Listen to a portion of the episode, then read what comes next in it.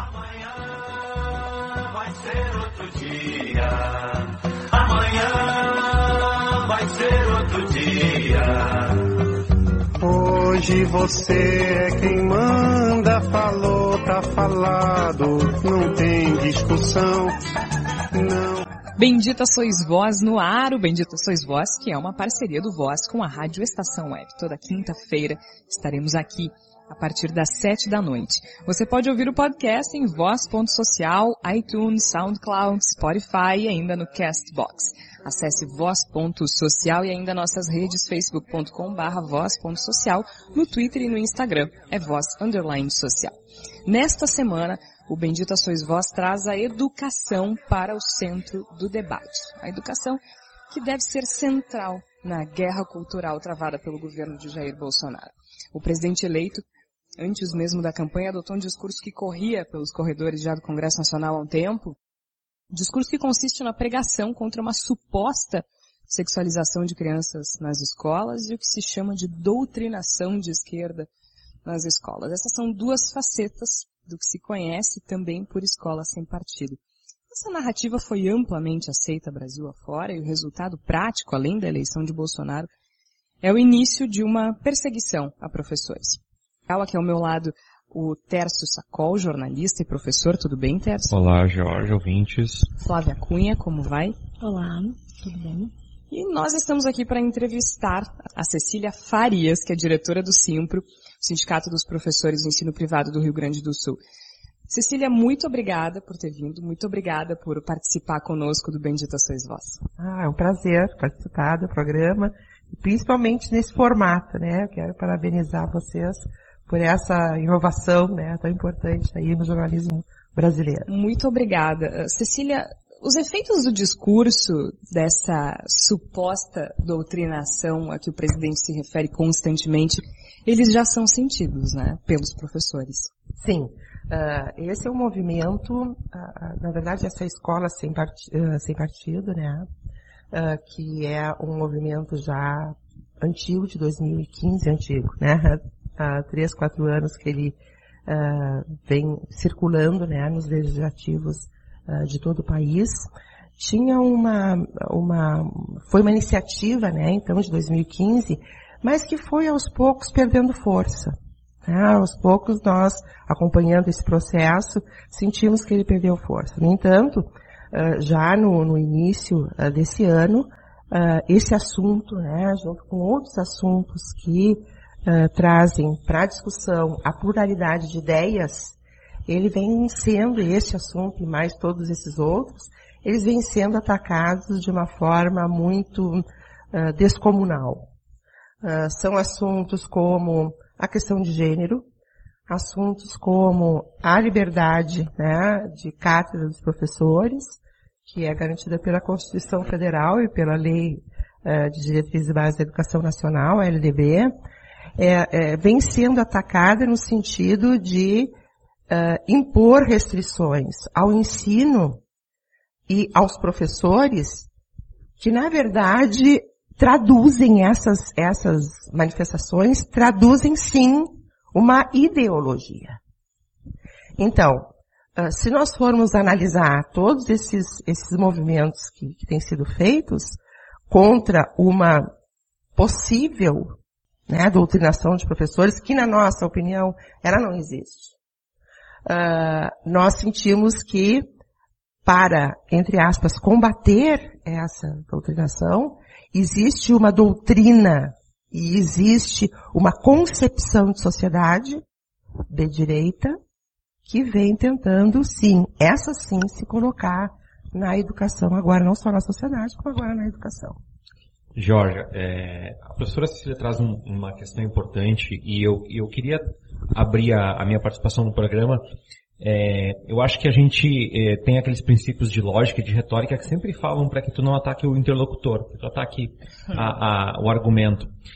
E essa lógica, essa falácia do escola sem partido, ela é tão, ela é tão paradoxal, ela é tão é, descabida, sem sentido, é, burra que a gente precisa colocar as coisas em algumas evidências. A primeira coisa, Se falou em kit gay a campanha inteira. É um discurso que reverberou, colou, é verdade. Tanto é que parte dos eleitores acreditou nisso, tem até pesquisas mostrando esses dados de forma mais científica nos últimos dias. É mentira. Se fala em retroceder e trazer o respeito do professor em sala de aula de novo. Mas o presidente e seus asseclas agora falam em fiscalizar as palavras do professor. Se fala em ideologia, quando na realidade se prega o avanço de uma ideologia defendida pelo próprio presidente, que inclusive abole valores científicos. Podia pegar aqui o Alzubel, podíamos pegar o Dewey, podíamos pegar o, o, o, vários autores da pedagogia que contrapõem historicamente isso. Mas esse desprezo à cientificidade que é trazida pelo presidente também é uma marca do seu governo. E aí entra um novo contrassenso. Se quer uma escola ou uma universidade que produza conhecimento, e, e o presidente já falou que quem quer um jovem com senso crítico, ao mesmo tempo, se quer um jovem atento a uma ideia de doutrinação, o jovem estará atento a uma ideia de doutrinação se ele não desenvolver um senso crítico para saber o que é ou o que não é uma doutrinação, o que é ou o que não é um fato histórico, o que é ou o que não é um fato social? Ah, até, desculpa te interromper, mas é só para. Uh, quando a gente fala em desprezo à cientificidade, é importante a gente falar também da questão das ciências humanas, né?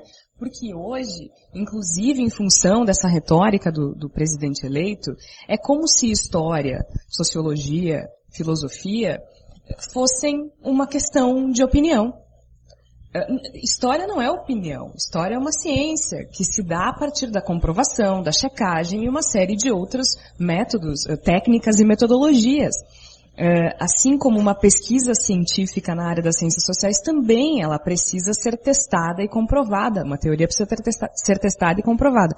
Então, essa narrativa da escola sem partido, ela passa muito por isso, né? História não é opinião. Não é uma questão de eu dizer eu acho que houve ou não houve ditadura.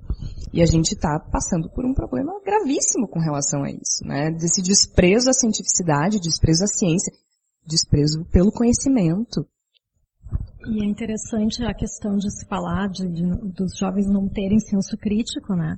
Mas aí na hora deles criticarem o Enem, como foi durante esse final de semana e durante a semana que a gente viu aquele monte de, de repercussão das pessoas dizendo que ele era de esquerda, aí esse tipo de, de senso crítico o presidente eleito acha que é interessante se ter. Porque é interessante assim que o, que o Enem falou sobre feminismo, sobre nazismo, sobre ditadura militar, que são temas que não são contrários a nenhuma questão de ideologia. São, são assuntos que têm que ser debatidos, né? Eu, eu acho que, que, é interessante isso. De... Sim. Sim, exato. É que, é que, é que eu acho que, que existe isso. Agora, agora, em sala de aula não, não vai mais poder falar em ditadura militar. É, esse é o objetivo? É, é que, na verdade, o que está acontecendo é uma... É, é forjar uma situação que ela não existe. Os professores, por exemplo, nas instituições privadas, eles não fazem doutrinação e não podem fazer. Qualquer movimento diferenciado dos professores, existe uma coordenação que orienta, existe uma direção que orienta.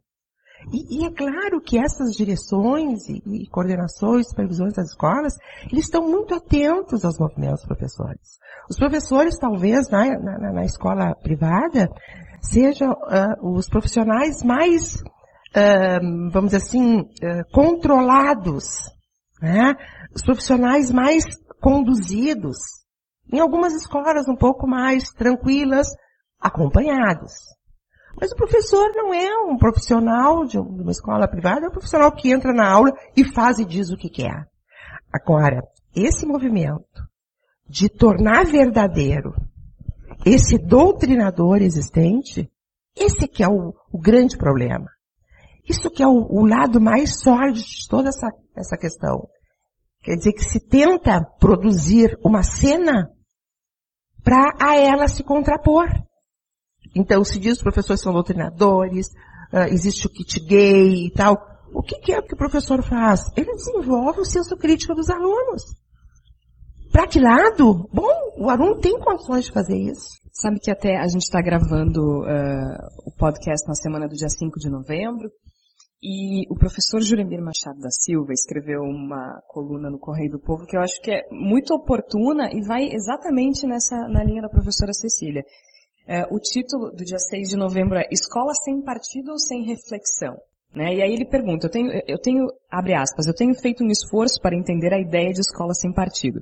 A verdade é que eu não sabia da existência de escola com partido. Exato. Conheço professores de esquerda e de direita. Ainda não sei se a intenção é proibir estudantes de fazer manifestações políticas em ambiente escolar, impedir professores de apoiar algum partido ou de abordar certos temas ou de ter certas posições sobre determinados assuntos. Já ouvi que se pretende até mesmo definir os livros que podem ou não figurar na biblioteca. O que se trata exclusiva, ou será que se trata exclusivamente de interditar posturas de esquerda, ou se quer mesmo neutralidade ou neutralização da possibilidade de dizer verdade? E, e tem uma coisa, né, Jorge, que assim, eu vou, agora eu vou falar mais na posição de docente do que de jornalista. Há tantas nuances e variáveis aos quais nós estamos atentos hoje, e eu falo em uma universidade é um privilégio dar aula numa universidade na dimensão da PUC, mas há tantas dimensões pedagógicas, metodológicas, bibliográficas e econômicas, a gente não pode ignorar isso. Estamos passando por uma crise que afeta diretamente o ensino privado brasileiro, que muitas vezes o professor tem uma dificuldade absurda de cumprir o mínimo dentro dos seus preceitos de sala de aula. De forma que muitas vezes eu recebi, e olha que eu sou um professor eu, eu me orgulho de ter uma recepção boa. Das últimas dez formaturas, eu tive nove delas como homenageado ao Paraninho. Eu tenho muito orgulho do, do, respaldo dos meus alunos. Mas eu recebo esse tipo de crítica. Tu poderias abrir mais espaço para algumas discussões. Por que, que eu não abro mais espaço? É porque eu não quero? É porque eu não desejo? É porque eu não sou doutrinador? Não. É porque há tantas preocupações permeando a minha sala de aula que envolvem métricas, envolvem um ENAD, que envolve é, sistemas de metodologia ativa que estão sendo testados. E eu não estou reclamando disso, estou colocando que o professor está tão imerso em tantas novidades, discussões, propósitos, que quando a gente começa a discutir um, um fator ficcional, só tem uma conclusão a chegar. Tanto essas pessoas que representam o governo dessa figura repulsiva que é o Jair Bolsonaro e as pessoas que acompanham ele, quanto os pais que estão uh, uh, acompanhando essa linha de raciocínio não têm ido à escola, não têm pisado nas universidades, são incapazes de refletir sobre condições mínimas de trabalho. Isso que a gente está falando, teoricamente, né, das escolas privadas, teoricamente, com uma condição uh, de infraestrutura muito melhor. A gente nem muito chegou melhor. ainda na questão da, da, escola pública, por exemplo, que às vezes tu não tem o mínimo para trabalhar. Eu, inclusive, vi um depoimento de uma professora muito interessante dizendo, quer, quer gravar a minha aula? Grava, mas grava também quando eu trago o caderno é, para o aluno que não tem, quando eu trago lápis e borracha. Eu né? acho muito pertinente o que tu colocaste, uh, porque, uh, de fato, uh, o que aconteceu, né, o primeiro acontecimento da semana, passada que, que gerou toda essa, todo, todo, é, é, toda essa manifestação uh, de paz foi um acontecimento organizado por alunos. Foi no Colégio Rosário. No Colégio Rosário. Por alunos. A eleição foi domingo, houve um resultado e eles, nós temos essa informação e eles, pelas redes sociais, organizaram no outro dia de pacificamente colocaram na hora do recreio, sem prejuízo às aulas, colocaram uma camisa preta e disseram nós seremos resistência. Ponto. O que, que a escola fez? A escola respeitou. Mas a escola não, tem, não teve envolvimento nenhum com isso. Os professores não tiveram envolvimento nenhum com isso. Foram surpreendidos, inclusive, nós conversamos com alguns professores, foram surpreendidos. Mas o que que se faz? Se coloca aquilo como o que é um movimento natural, e que se espera que os alunos se manifestem, seja para a direita, seja para a esquerda, seja pelo centro, mas que, que se manifestem, era muito bem, se manifestaram, pronto, final. Terminou o recreio, vão todo mundo para aula. Ponto. Mas não, a mesma coisa em relação ao kit gay. O kit gay não existe. Agora, que existe um acolhimento maior uh, uh, graças a Deus, né, se, é, se pode dizer isso, mas uh, existe um acolhimento às pessoas que têm uma opção diferente de serem, né, de poderem ter a, a sua a sexualidade como... preservada, a liberdade de ser como é.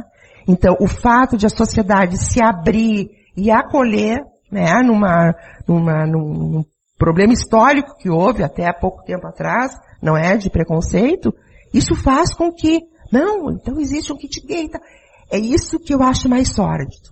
É inventar um fato para se contrapor a ele. Porque se cria, uh, o Tércio até falou isso em outras edições do, do, do Bendita Sois Vós, né? Se cria um espantalho, né? Algo que não existe, a gente cria um espantalho e ataca aquele espantalho, e é o que tem acontecido. Uh, agora, de maneira bem prática, tu citaste a questão do Colégio Rosário, né, que houve muitas reclamações uh, dos pais, uh, dizendo que os alunos tinham sido doutrinados, para usar a palavra de, de, predileção desse grupo, que os alunos teriam sido doutrinados por professores e tal.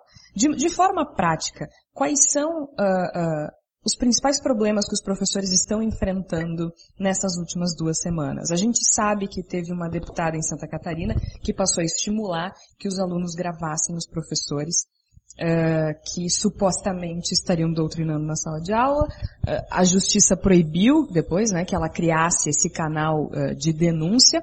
Mas aí o presidente eleito, em, em uma entrevista na segunda-feira, dia 5, reforçou que sim, que os alunos devem gravar. Esse tem sido o maior problema dessas últimas duas Deixa semanas. Deixa eu acrescentar, Jorge, a tua pergunta. E é, é, é, dentro dessa pergunta da Georgia, professora, também queria saber qual tem sido a orientação do sindicato para os professores em relação à defesa, porque há dispositivos jurídicos sobre gravação, sobre coerção, e eu vou falar na postura de professor de novo, que a maioria de nós desconhece. Eu, inclusive, passei a tomar conhecimento diante de todo esse processo que está se avizinhando agora. Uh, sim, vamos então por partes. Uh, houve uma manifestação, um vídeo, né, como bem falaste, uh, Georgia, uh, do presidente eleito, né, incitando então as, os, os alunos a enviar, inclusive, para um endereço eletrônico, se não me fala a memória, situações. Bom, que situações? Não sei. Não sei, porque isso não é o problema da educação hoje. A educação hoje tem inúmeros problemas que muito me admira que pais que deveriam estar uh, trabalhando pela qualidade da educação fiquem numa militância sobre um fato que não existe. Se o professor foi lá e doutrinou e fez campanha política, bom, não está certo. O espaço da sala de aula não é para fazer campanha política. Agora daí a dizer que tudo que o professor faz é doutrinação? Não. E, e aí me sensibiliza muito, né, a, a educação passando por essa revolução tecnológica. O professor hoje é um professor diferente de cinco anos atrás. Ele precisa ser diferente, ele precisa acompanhar todo esse movimento, né, tecnológico, de redes sociais e, e, e de conseguir seduzir, como eu digo, o aluno para si, seduzir. Porque tem tanta outra coisa interessante fora da sala de aula e, e, e, que transcende a figura do professor, que ele precisa ter todo esse movimento. Agora, vejam bem, numa situação dessa, né, do Brasil, que ainda tem problemas sérios na educação das suas crianças, dos seus jovens, o, o Brasil que precisa, né, qualificar os professores. Os professores precisam a cada momento estar qualificados se perderem, né, numa militância de algo que não existe. Se eu me sentir ofendida porque o meu, meu, meu filho ou meu neto está lá na escola e ouviu alguma coisa, o que eu vou fazer? Bom, vamos ver como é que fica e tal, acontece de novo. Os pais vão na escola para isso. Eles vão para isso. Porque eu cansei de participar de reunião de pais, enfim, para conversar sobre seus filhos e as reuniões terem meia dúzia de pais. Agora, para uma, para um movimento, né, que, que eu acho que só vai atrapalhar ainda mais né, a, a educação, aí as pessoas se movimentam. É lastimável isso acontece. É lastimável. Uh, o sindicato, sim, uh, na medida em que uh, nós recebemos agressões aos professores, seja de forma coletiva, seja de forma individual, nós estamos encaminhando, sim, inclusive encaminhamentos jurídicos, né, no caso de uh, matérias publicadas, de retirada de matéria, né, em, em, alguns jornais, uh, online principalmente aconteceu, e se professores tiverem qualquer prejuízo em relação a uma doutrinação mentirosa, o sindicato também vai acompanhar e vai empenhar todos os esforços para que esse professor não seja prejudicado. Porque isso vai ser um desserviço, um desserviço à educação. E nós já temos há mais tempo, né? O sindicato já, o Simpro tem essa preocupação há mais tempo com a liberdade do professor. Tanto é que há seis anos atrás, nós começamos numa, num trabalho bem intensivo aquelas escolas que uh, fazem vídeo, tem uma, uma, uma câmera de vídeo, de vigilância, na sala de aula. Recentemente, nós inclusive tivemos que acionar uma escola e, e a escola teve que tirar todos os, os assim, a, a, os, as filmadoras que tinha na sala de aula, porque nós consideramos que a sala de aula tem que ser um lugar de tranquilidade, de paz, de competência, de integração e basicamente de confiança. O pai tem que confiar na escola, a direção tem que confiar no professor, o professor tem que confiar nos seus alunos, senão se perde todo o processo. Eu fico imaginando uma situação hipotética em que um aluno grave um professor numa suposta doutrinação e depois ele se saia mal em uma avaliação. E aí ele vai dizer que foi perseguido pelo professor é. E aí os pais vão reclamar, porque eu fico imaginando isso, né? Vai, vai se tornar uma, um, vai, vai ser um campo de batalha, né? Vai ser o professor ali tendo que se defender os alunos tentando ali de algozes do professor. Eu, eu, não sei exatamente qual é o objetivo disso, né, de da gente imaginar que te fala, né, de, de, melhorar a educação no país, né, pelo menos assim. Eu sou uma pessoa bem intencionada. Eu, eu penso, né, que que que, que, a, que a intenção dos governos é melhorar o país, né, e não piorar. Porque o que, o que, o que vai trazer de produtivo isso pro, pro ensino, para os alunos, para essa nova geração? Não consigo e, compreender qual é o objetivo disso. E é interessante a gente pensar sobre a perspectiva do, do conhecimento, pura e simplesmente, né? Primeiro porque o conhecimento não é uma coisa estanque, né? Não é, não é uma coisa que a gente absorve por osmose, a gente precisa refletir, a gente precisa absorver, né? A gente precisa conversar sobre. E, e quando a gente pensa num movimento como Escola Sem Partido, e aí eu volto para o texto do professor Juremir, é uma coisa que fica muito nebulosa, porque o que, que isso representa?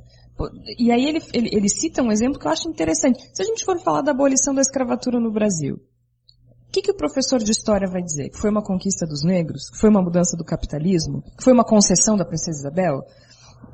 É, o que? O que, é o certo diante dessa, dessa realidade, né? Porque se eles estão dizendo, por exemplo, que um professor que entra na sala de aula e diz que houve ditadura militar no Brasil, que a esquerda era perseguida, que as pessoas eram torturadas e mortas, isso é considerado doutrinação. Isso é história. Não existe um historiador sério no mundo que não considere que houve ditadura militar no Brasil. Não existe um sociólogo, um cientista político que não perceba essa realidade. No entanto, isso é considerado é uma doutrinação. o presidente eleito fala, né?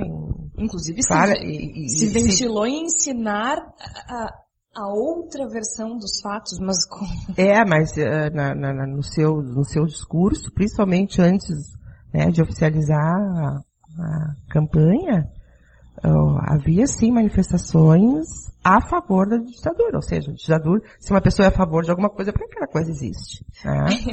então, uh, é, é, uma, é uma, uma, uma questão de, de, de, de se colocar. Agora, o que eu mais lamento é a escola precisando de tantas de tanta qualificação. Nós temos no Rio Grande do Sul escolas privadas, nós temos escolas privadas de muita qualidade. E justamente foi acontecer isso no Colégio Rosário, que é uma escola, assim, já secular, né? E uma escola que tem uma, uma, uma, uma história e um trabalho desenvolvido Sim, muito bom. Ninguém então, é, é, né? e na verdade, as pessoas militarem nessa causa de alguma contra alguma coisa que não existe, E tem que tido, na verdade não existe. e tem tido muita reclamação dos professores eh, Ah, sim. que estão sendo perseguidos, Sim, acossados? sim, sim. Ah, ah, nós temos ah, já um, um setor no Simpro, né? Um, um projeto, um programa no Simpro que se chama Núcleo de Apoio ao Professor. Então, ele já existe há 10 anos e esse Núcleo de Apoio ao Professor, ele recebe os professores que chegam ao sindicato em sofrimento. Porque às vezes na escola privada, como os professores podem ser demitidos de um dia para outro, imotivada- imotivadamente. Ah, então, muitas vezes os professores ficam ah, se, sabe, se, se ah, na verdade, Autocensuram. auto, é, se, se, se sentindo muito desconfortável. Muito desconfortável, o sofrimento. Então eles vão, vão para ali no Simpro e nós, então, atendemos esse núcleo de apoio professor. Então, o sofrimento já é uma, um acontecimento na vida dos professores, de alguns, né, professores da, da rede privada de ensino, porque eles precisam sempre estar muito atentos para seguir exatamente a linha da escola e tal, pra, porque todo final de ano agora começa. Final de ano é uma loucura, os professores ficam num estresse imenso, porque é no final de ano que se faz, né, as emissões. Então, esse núcleo recebe os professores em sofrimento. Agora, nesse último período, o motivo tem sido esse. Nós temos recebido muitos e muitos professores que, em questão de uma semana, né, porque o resultado da eleição é que impulsionou tudo isso. Então, em função disso, professores que estão se sentindo ameaçados pelos pais. E é importante eh, notar como eles estão se sentindo ameaçados pelos pais e não pelas escolas. Então, o foco do estresse, do sofrimento, ele se deslocou para os pais. O que é lamentável, né? Porque imagina um pai tendo um nível de agressividade, como nós vimos né, em várias, vários meios de comunicação, com aquele profissional que passa, às vezes, uma manhã inteira com o seu filho, né? Que, que ruim isso, que, que, que coisa, que contrassenso, né? A, a sala de aula tem que ser necessariamente um lugar de confiança, de tranquilidade, de aprendizado, e se transformar numa, num campo de batalha. E me lembra, Georgia, Flávia, que é- tem um paralelo legal com o jornalismo. Legal não, é horrível, mas é um paralelo interessante fazer com o jornalismo.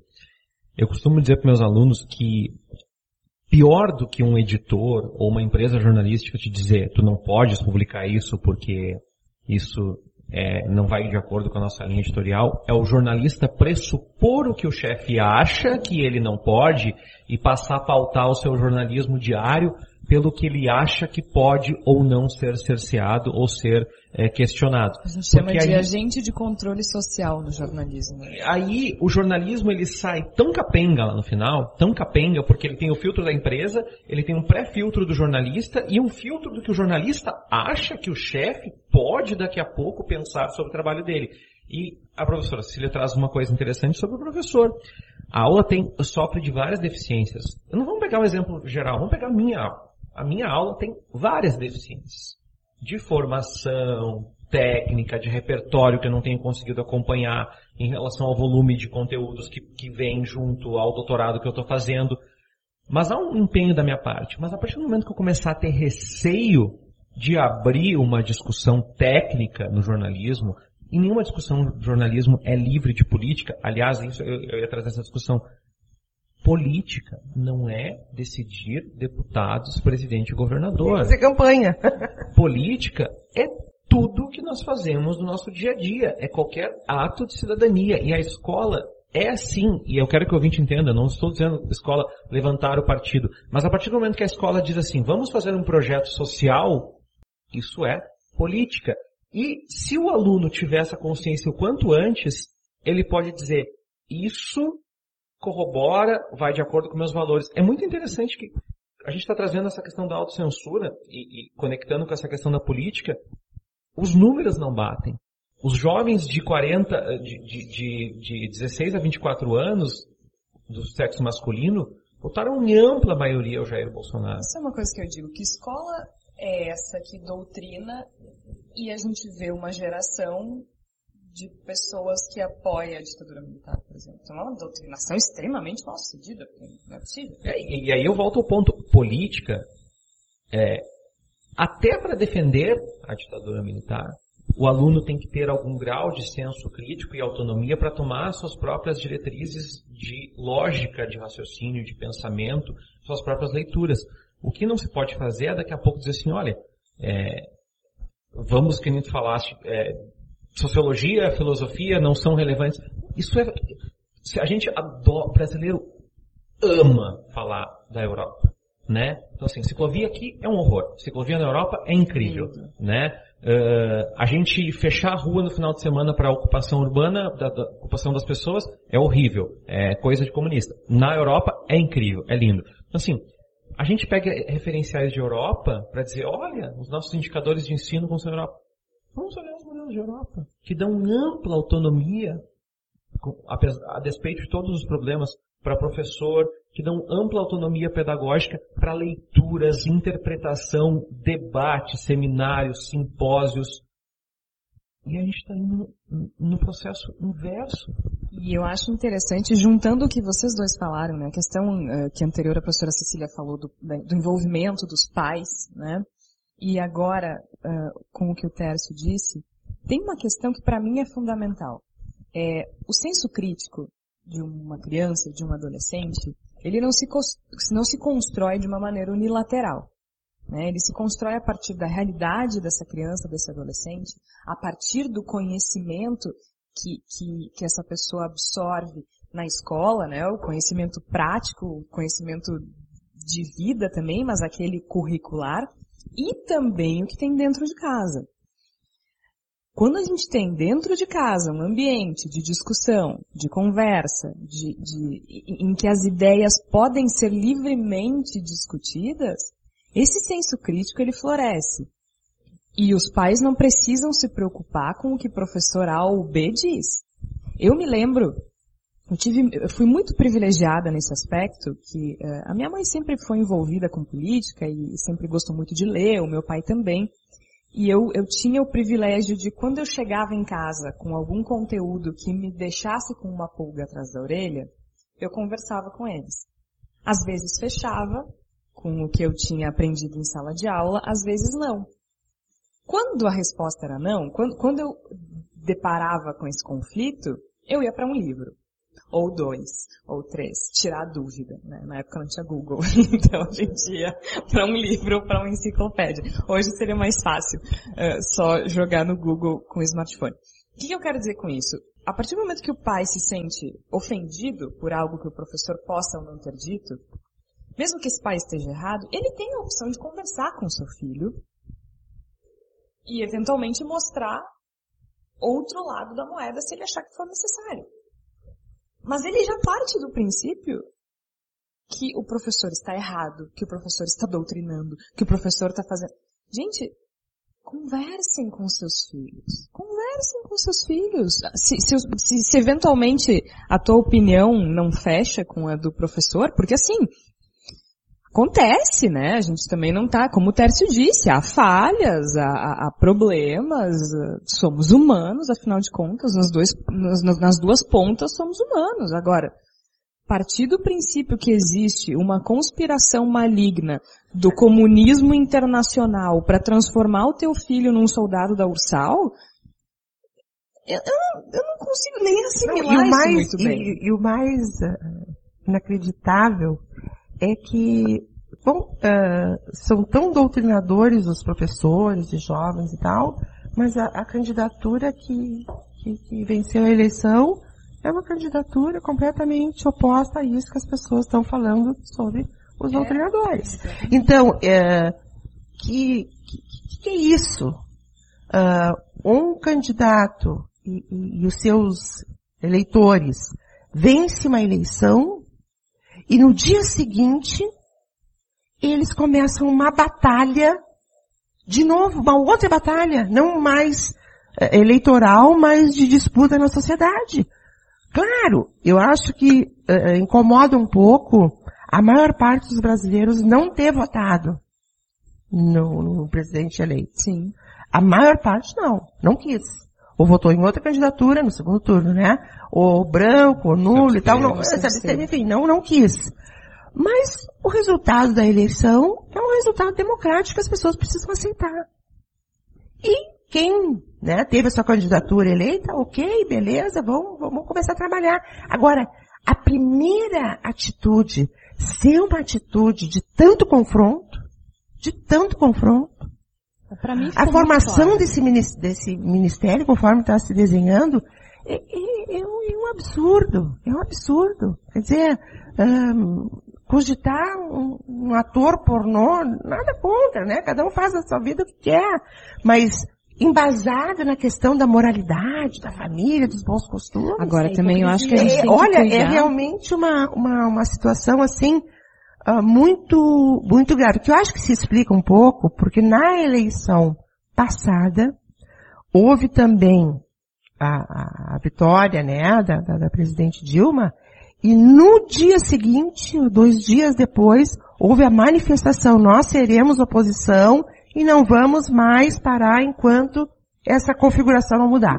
Lembram disso? Sim, sim. A oposição ferrenha começou em seguida.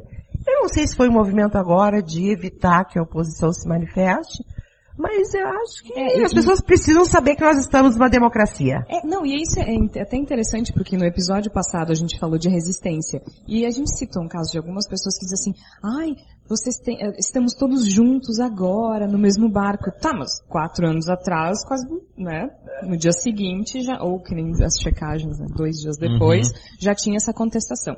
Mas uma coisa que eu acho importante também, a gente não pode cair em algumas armadilhas, né, porque eu tenho a impressão que esse governo é, tá largando alguns nomes para que Balão de outros ensaio, né? ba- balões de ensaio. Por exemplo, a gente larga, a gente diz que o ministro vai ser o, o Frota, e aí a gente se revolta com isso, né? As pessoas se revoltam com isso. Eu volto atrás e coloco quem eu queria colocar desde o início. Sabe aquela, aquela coisa assim, é, que também é intragável, mas aí a gente não vai nem reclamar porque perto do Frota parece até bom. Eu tenho a impressão que isso tem acontecido com certa frequência e talvez a gente tenha que ter, ter esse cuidado. Parece muito claro que a educação é a, a linha de frente da guerra cultural que, que já está sendo travada, né? Porque quando a gente pensa no discurso, na narrativa do presidente eleito, tem muito daquele discurso do Olavo de Carvalho, do, do marxismo cultural, né? Da, da- Escola de da escola de Frankfurt, aquela coisa toda. É, e o que a gente tem visto a partir dessa narrativa é uma vigilância muito forte. Né? E nada saudável. Porque assim, a gente não está dizendo, é pelo contrário, não pensa assim, ah, mas quer dizer que o pai não pode se interessar pela educação do filho? Não, pelo contrário. Deve se interessar. Agora, a questão é a diferença entre se interessar pela educação do filho e não deixar o professor trabalhar. Eu estava conversando com alguns professores de escola pública que por receio preferem não se identificar e eu acho que nesse momento é absolutamente compreensível que seja assim.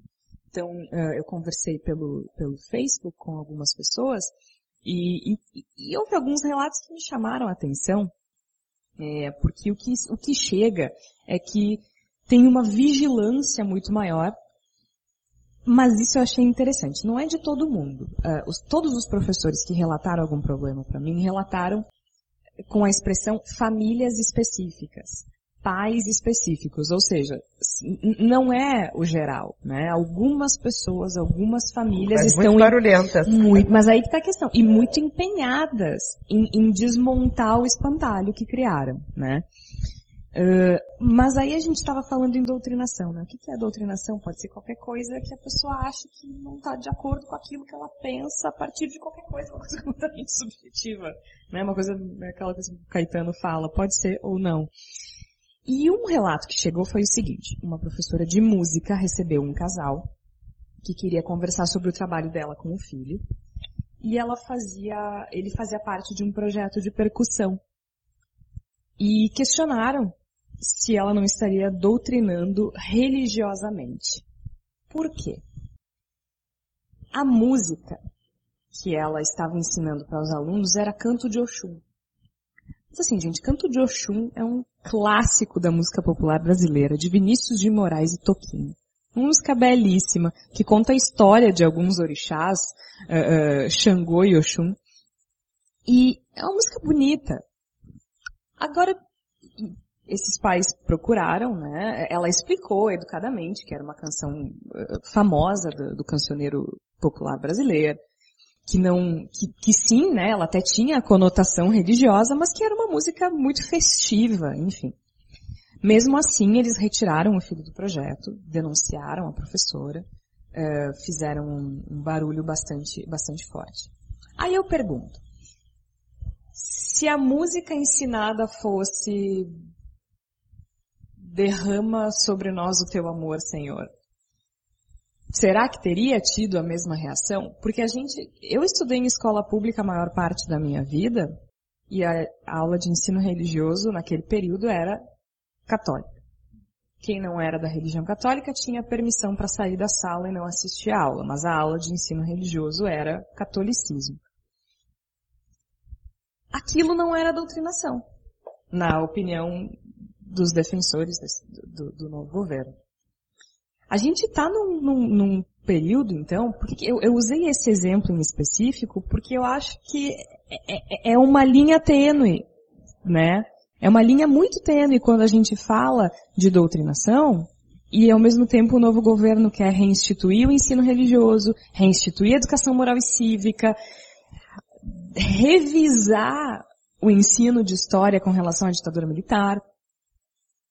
Qual é esse limite? O que é doutrinação e o que não é? Para o novo governo. É, na verdade, existe uh, um, um, cenário que foi montado.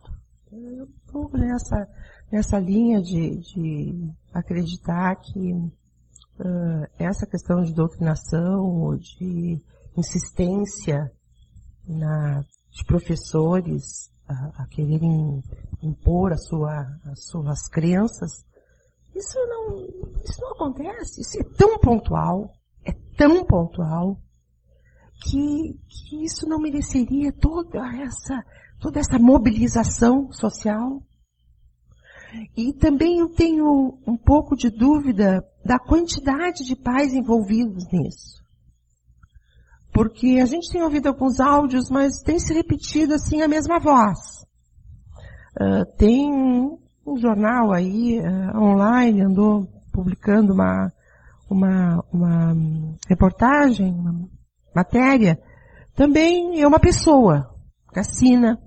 Então, uh, mas são pessoas muito barulhentas. Eu, eu tenho uma e avaliação. Com apoio de algumas instituições exato, e organizações. Exato, mas vê bem, as, as escolas estão conseguindo resistir. Isso é bem importante. Né? Estão conseguindo. Nós, nós temos ido conversar com as escolas porque nós não concordamos com doutrinação. O Simpro não concorda com doutrinação. Nem de direita nem de esquerda. Porque você sabe que claro. agora no, país, esses tempos andou uma professora aí na, nas redes sociais que ia dar aula com a camiseta do candidato eleito. Quer dizer, está errado. Aliás, a mesma professora que uh, a, que se elegeu deputada e abriu o canal de denúncia. É, se não me engano é a mesma acho pessoa. Mas assim, uh, para entender, uh, eu acho que são uh, poucos, mas são muito barulhentos. São. Eu só ia colocar, Jorge, muito rapidamente assim, talvez como o programa tenha versado muito em torno do governo Bolsonaro, eu acho que é importante a gente reforçar. Por que, que as lutas são diferentes agora? Porque, vamos, vamos pegar um, um, referencial do Estado, nosso ouvinte que está no Rio, em São Paulo, vai entender também a dimensão. É diferente a disputa ideológica de um professor num governo Geraldo Alckmin, ou no governo Tarso Genro no Rio Grande do Sul, ou no governo José Sartori, porque essas lógicas são muito mais estruturais, são muito mais de ordem Perfeito. pedagógica. É, é, o José Sartori, que sai do governo do Estado agora no final do ano, é professor.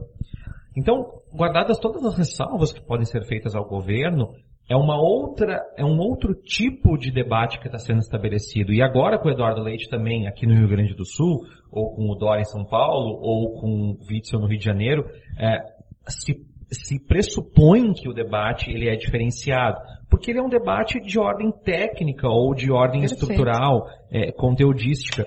O que está sendo colocado né? aqui é um debate que ameaça a condição de existência da profissão.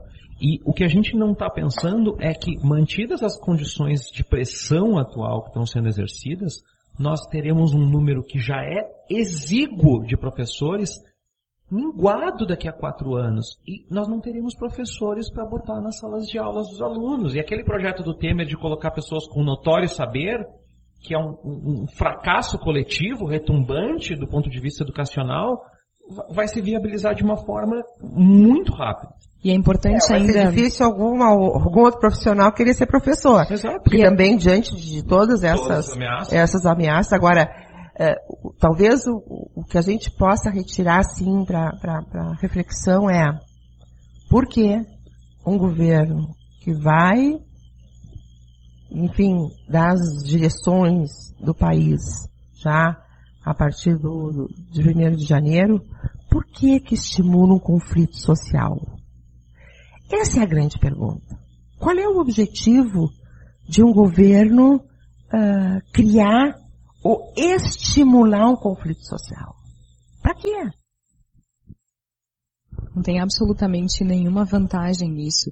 E uma coisa que é interessante, a gente é, associa isso que o Tércio disse, né, de, de criar condições, eh, ou melhor, retirar condições de trabalho em um ambiente que já não é fácil de trabalhar, né? Já, já são poucas as pessoas que querem se dedicar à docência e, e- e esse ambiente só diminui essas possibilidades. E aí a gente associa isso às políticas públicas que devem ser implementadas a partir de 1 de janeiro, como o ensino à distância, os vouchers da educação, eh, a universidade pública passar a ser paga e uma série de planos que estão eh, sendo ventilados no novo governo.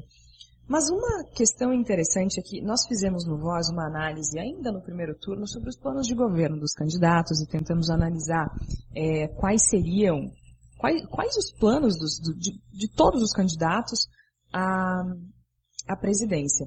Isso no primeiro turno fizemos os 13 candidatos e depois no segundo turno reforçamos a questão entre Jair Bolsonaro e Fernando Haddad. E nós analisamos todos os planos de governo e o plano de governo de Jair Bolsonaro para a educação chamou bastante atenção, porque tinha algumas coisas em comum, né? Capacitação dos professores era uma coisa que aparecia em todos os planos de governo, eh, ensino integral aparecia em to- quase todos os planos de governo, mas o plano dele especificamente trazia muitas informações falsas, né?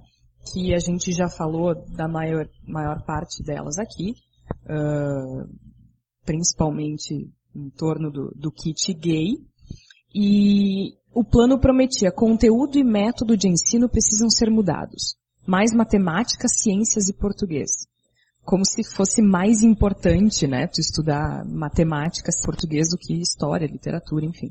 Sem doutrinação e sexualização precoce, fecha aspas. Era isso que estava no, no plano de governo. Mas não tinha nada muito explicado, nada muito, eh, nada muito aparente. E hoje, ele eleito, se desenha essa questão da universidade paga, dos vouchers para educação e tudo mais. Mas uma coisa que estava no plano de governo e está agora, ele disse mais de uma vez, que é expurgar a ideologia de Paulo Freire. Ah, sem nem falar do que trata ah, ah, o- estudo, a metodologia desenvolvida pelo Paulo Freire. Então, por isso, assim, para a gente ter uma- um um esclarecimento maior, eu conversei também com a Janaína Maldoné. Ela é pedagoga, especialista em movimentos sociais e educação, é professora e doutoranda do curso de Ciências Sociais da USP, com um período de sanduíche na Universidade da Califórnia, em Irvine. E a Janaína conta então pra gente quem foi Paulo Freire, no que consiste o método do Paulo Freire e por que que de repente esse homem que é respeitado no mundo inteiro virou alvo dos brasileiros. Paulo Freire sempre defendeu uma escola baseada no diálogo, na escuta, na aprendizagem mútua, na humanização das relações e na conscientização dos sujeitos. Todo ato educativo é um ato político, dizia ele. Ele tinha consciência de que a escola é ideológica na medida que o currículo sempre passa uma visão de mundo. Não é possível uma neutralidade. O modo como se estabelece em relação com os alunos, as sanções, a forma como organiza o espaço, tem uma ideologia, uma forma de ver e transmitir valores, o que ele chamava de currículo oculto. A escola sem partido também tem uma perspectiva e uma ideologia. Nesse sentido, Paulo Freire é uma ameaça. O respeito a Paulo Freire vem desse profundo conhecimento que ele tinha das relações interescolares. Ele desvelou a escola e seu currículo oculto. Ele defendeu uma escola mais democrática, mais humanizada, respeitosa, solidária, que considera os sujeitos que ali estão. Em São Paulo, quando ele foi secretário da Educação, ele propôs que o ensino fundamental fosse dividido em três etapas. Primeira a terceira série, que eram crianças de 7 a 9 anos, quarta sexta série, crianças de 10 a 12 anos, e sétima e oitava série, crianças de 13 a 14 anos. Por que ele fez isso? Porque ele entendia que crianças nessas faixas etárias tinham questões específicas que precisavam ser olhadas na sua especificidade pelos seus educadores. Para ele, não dá para tirar a vida fora da escola. Aliás, tirar a vida fora da escola é irreal e é impossível. Ele bem dizia que a educação não é transmissão de conhecimento, e ele chamava essa ideia né, de transmissão de educação bancária, como se fosse depositar conhecimento fosse depositar dinheiro num banco. A educação mexe com o ser humano integral, com a sua consciência, suas emoções, sua vida. É falso achar que uma boa educação é aquela que vai ensinar conhecimentos fora da vida. Por isso, para Paulo Freire, era importante que o professor conhecesse e trabalhasse com a realidade dos seus alunos e fosse ampliando o repertório deles. A escola não pode varrer para debaixo do tapete os conflitos que são inerentes no mundo. Até porque é na escola que esses conflitos vão se potencializar, porque é lá que pessoas com diferentes famílias e visões de mundo se encontram. E o Paulo Freire, que é também o tema do Sobre Nós desta semana. Paulo Freire conta em A Pedagogia da Esperança um discurso que ouviu após uma fala sua, uma das maiores lições que recebeu em sua vida de educador. Acabamos de escutar umas palavras bonitas do Dr. Paulo Freire. Palavras bonitas mesmo, bem ditas. Umas até simples, que a gente entende fácil. Outras mais complicadas. Mas deu para entender as coisas mais importantes que elas todas juntas dizem. Agora eu queria dizer umas coisas ao doutor e acho que todos os meus companheiros concordam. Me fitou manso, mas penetrante e perguntou. É, doutor Paulo, o senhor sabe onde a gente mora? O senhor já, já esteve na casa de um de nós? Começou então a descrever a geografia precária de suas casas, a escassez de cômodos, os limites ínfimos dos espaços em que os corpos se acotovelam. Falou da falta de recursos para as mais mínimas necessidades. Falou do cansaço do corpo, da impossibilidade dos sonhos com amanhã melhor, da proibição que lhes era imposta de ser felizes, de ter esperança. Acompanhando seu discurso, eu adivinhava os passos seguintes, sentado como se estivesse, na verdade, me afundando na cadeira que ia virando na necessidade da minha imaginação e do desejo do meu corpo em fuga, um buraco para me esconder. Depois, silencioso por uns segundos, passeou os olhos pelo auditório inteiro, me fitou de novo e disse: Doutor, eu nunca fui à sua casa, mas vou, vou dizer ao senhor como ela é. Pois bem, doutor, sua casa deve ser uma casa solta no terreno, que a gente chama de casa de oitão livre. Deve ter um quarto só para serrar, para o serrar, né, e sua mulher. Outro quarto grande, que é para as três meninas. Tem outro tipo de doutor que tem um quarto para cada filho e filha. Mas o senhor não é desse tipo, não. Tem outro quarto para os dois meninos, banheiro com água quente, cozinha com a linha Arno, um quarto de empregada bem menor que os outros os filhos e do lado de fora da casa. Um jardinzinho com grama inglesa. O senhor deve ter ainda um quarto onde bota os livros. Sua livraria de estudo. Está se vendo por sua fala que o senhor é um homem de muitas leituras e de, e de boa memória. Não havia nada a acrescentar nem a retirar. Aquela era a minha casa. Um mundo diferente, espaçoso, confortável. Agora, veja, doutora, veja a diferença. O senhor chega em casa cansado. A cabeça até pode doer do trabalho que o senhor faz. Pensar, escrever, ler, falar esses tipos de fala que o senhor fez agora. Isso tudo cansa também. Mas continuou. Uma coisa é chegar em casa, mesmo cansado, e encontrar as crianças tomadas banho, vestidinhas, limpas, bem comidas, sem fome. E outra é encontrar os meninos sujos, com fome, gritando, fazendo barulho, e a gente tendo que acordar às quatro da manhã do outro dia para começar tudo de novo, na dor, na tristeza, na falta de esperança. Se a gente bate nos filhos e até sai, nos, sai dos limites, não é porque a gente não ame eles, não. É porque a dureza da vida não deixa muito para escolher. Naquela noite, já dentro do carro que nos conduziria de volta a casa, falei um pouco amargo a Elsa, que só raramente não me acompanhando às reuniões fazia excelentes observações que me ajudavam sempre. Pensei que havia sido tão claro, disse eu. Parece que não me entenderam. Não terá sido você, Paulo, quem não os entendeu? Creio que entenderam o fundamental de sua fala. O discurso do operário foi claro sobre isso. Eles entenderam você, mas precisavam de que você os entendesse. Essa é a questão.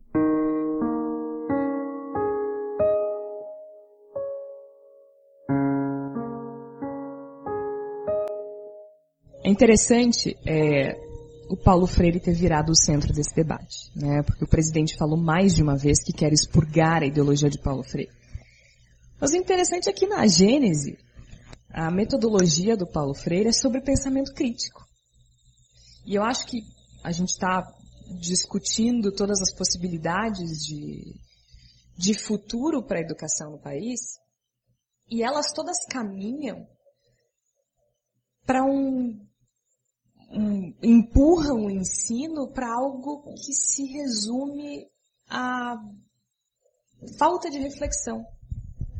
Quão perigoso é isso?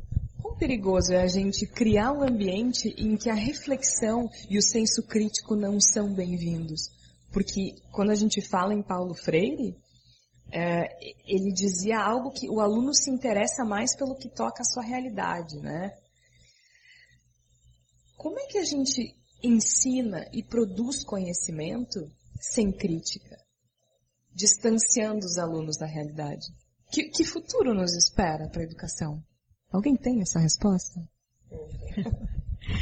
Uh, eu queria só voltar um ponto aqui da questão da sexualização precoce que tu, comentaste antes, uh, porque é interessante isso assim de pensar que a gente chegou num, num, momento com professores que lidam com crianças menores, né, os pequenininhos assim, em que se voltou a ter a discussão de que rosa é só cor de menina, azul é só cor de menino, Nossa. Né? Uh, recebi muitos relatos desse sentido, assim, e também livros infantis que não podem abordar nenhum tipo de questão, mesmo que indireta à sexualidade, uh, mesmo que indireta a um personagem que é menina vestir uma roupa de menino. Então, assim, o que, o que, que se espera dessa, dessa nova geração de leitores que está sendo super protegida porque tudo é perigoso. E como é que o professor vai lidar com isso? É, porque na, na prova do, do Enem caiu uma, uma questão que era relacionada ao livro Amora, que é de uma escritora gaúcha, Natália Borges Polesso, uh, que caiu um trecho do conto Vó, a Senhora é Lésbica. Nossa, foi uma comoção. Só que o interessante é o seguinte, uh, era uma questão de interpretação de texto, então não precisava ter lido o livro, eram só dois trechos pequenos, dois parágrafos bem pequenos. Uh, então, assim, quem errou essa questão não soube interpretar. Né? E, e, e, a outra questão é que o livro foi premiado pelo, no Prêmio Jabuti de Literatura, que é o maior do país, então também tá, já está se questionando uma outra coisa, que vai além da sala de aula, que é questionar a, a, a, que, que, os, que, o Jabuti, que é feito por um, grandes intelectuais da área de literatura, ele não sabe escolher então os prêmios, e né? tem uma questão eh, nisso, falando das denúncias da, da escola pública, uma outra família, eh, conversando com o professor que eu falava, uma outra família fez uma denúncia para a direção da escola, um dia depois da entrevista do Bolsonaro no Jornal Nacional, sobre um livro que mostrava sexo e disse que não queria que o filho visse aquilo. O livro era um livro de lendas brasileiras e era um desenho da Yara em que aparecem os seios dela. É, é tudo isso é, são, são questões que tem, estão muito potencializadas nesse período. Agora, eu tenho visto na escola privada muitos movimentos interessantes, né? movimentos que dão conta, assim, de mudança de postura. Né? Uh, a, escola dos meus netos, por exemplo, aboliu o dia da, dos pai, o dia do pai e o dia da mãe e tem um dia da família. Eu acho que hoje não tem essa, assim, de, de, de, de muita, de, de tentar influenciar muitos os nossos alunos, porque existem as redes sociais. Sim. Ali eles estão... É um mundo inteiro à disposição. inteiro à disposição. Quem é contra, quem é a favor, quem não é nem contra, quem é a favor, quem quer construir, quem não quer construir, quem quer só fazer fofoca, quem não quer só fazer fofoca, quem quer refletir. Então, eu acredito que eh, esse, esse movimento, né, ele pode cessar se houver realmente uma, uma, uma militância, né, que aposte muito mais, né, nessa, nessa questão da, da, da- da- do convívio, da confiança e tal. E do Agora, livre não pensar, né? É, exatamente, do livre pensar. Ah, não é isso que se avizinha, né? Mas eu olhando a realidade aqui de, do Rio Grande do Sul, principalmente das escolas ah, privadas, eu, eu tenho, assim, uma, uma compreensão de que nós podemos avançar, mas isso vai exigir de todos nós que não queríamos alunos de direita, ou de esquerda, ou de meio, mas que, né, que tenhamos alunos que possam escolher. Porque o conhecimento, tocou no- no computador, ok. Agora, saber escolher, fazer opções para a vida, escolhas, isso exige muito, muita, muita caminhada. Nós precisamos formar pessoas que tenham senso crítico e que consigam refletir e que consigam principalmente discutir e debater em um ambiente pacífico e tranquilo e compreender que as ideias que andam por aí são muitas, né? São muitas. A gente vive num mundo plural e oxalá seja ainda mais. Agora, Se nada da nossa conversa ter bastado para os ouvintes convencerem seus familiares, amigos, conhecidos, é, tem um levantamento do Google Escolar é, recente mostrando que o Paulo Freire é o terceiro autor mais citado em, citado em pesquisas internacionais. Será que está todo mundo errado nos estudos de educação, no mundo movimentos inteiro, mais precursores, protagonistas de educação europeus, norte-americanos, da Oceania, e nós que estamos no rumo certo? E eu convido o ouvinte a se perguntar, mantidas essas condições, quem serão os alunos daqui a quatro anos? Quem serão os professores daqui a quatro anos?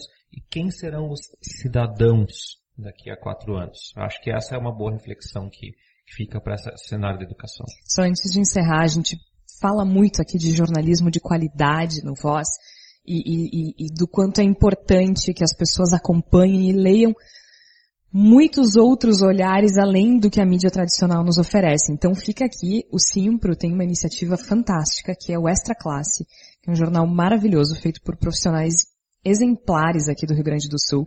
Então eu tenho a versão impressa, né, mas para quem está nos ouvindo fora do Rio Grande do Sul, eu recomendo muito que acesse o extraclasse.org.br, que assim, ó, vocês vão encontrar reportagens espetaculares e vale muito a pena, reportagens críticas, reportagens muito bem embasadas e Profundas, produ- né? profundas e produzidas por profissionais da mais alta qualidade. Então, Cecília, muito obrigada pela tua participação. Foi muito bom conversar contigo e discutir essas questões tão eh, importantes para a educação brasileira no dia de hoje. Eu é que agradeço, né, esse bate-papo com vocês. Para nós é sempre importante, né, que representamos professores da iniciativa, das escolas de, e, e instituições de educação superior privadas, que a gente possa discutir e que a gente não se afaste, né, de uma visão de construção. Que a gente consiga desconstruir essa, é, é, esse conflito, né, que estão querendo nos impor e que a gente consiga, através da educação, redimensionar, não é, essa, esse problema. Muito obrigada, agradeço muito o convite. Muito obrigada. Estamos juntos. Flávia? Vou só encerrar então com uma frase do Paulo Freire que eu gosto muito, que é não se pode falar de educação sem amor. Eu acho que é isso que a gente está precisando para esse momento, né? Sem, sem conflito em sala de aula, né? Já tem muito conflito nas redes sociais, pelas ruas, em sala de aula vão amor, né? Ternura, todo mundo com um clima de paz. Perfeito. Tércio, muito obrigado. Muito obrigado e volto a defender.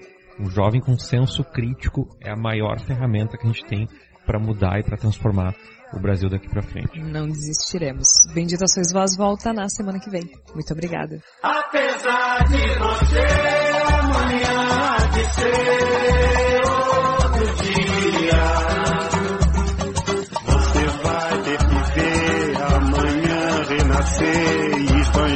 poesia. Como vai se explicar vendo o céu clarear? De repente, impunemente.